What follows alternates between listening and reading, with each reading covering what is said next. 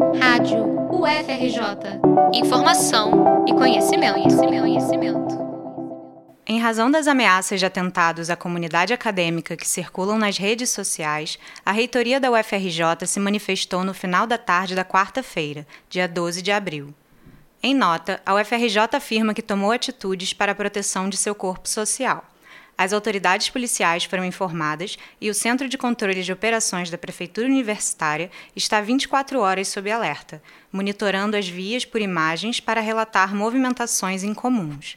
Segundo a reitoria, as imagens que indicam um ataque à universidade são vagas e provavelmente se tratam de ameaças falsas.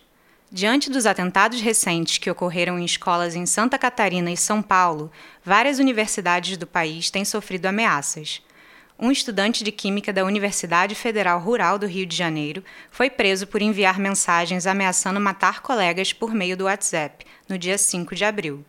Um aluno de comunicação social da UNB também está preso, após ter pichado o banheiro da faculdade com intimidações.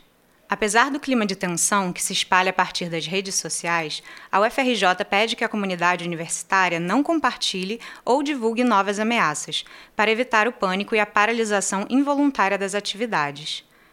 A nota também ressalta a importância da formalização das denúncias aos órgãos competentes, como a Polícia Militar, a Polícia Federal e a Ouvidoria da UFRJ. Com informações do Conexão UFRJ, reportagem de Julia Mitke para a Rádio UFRJ.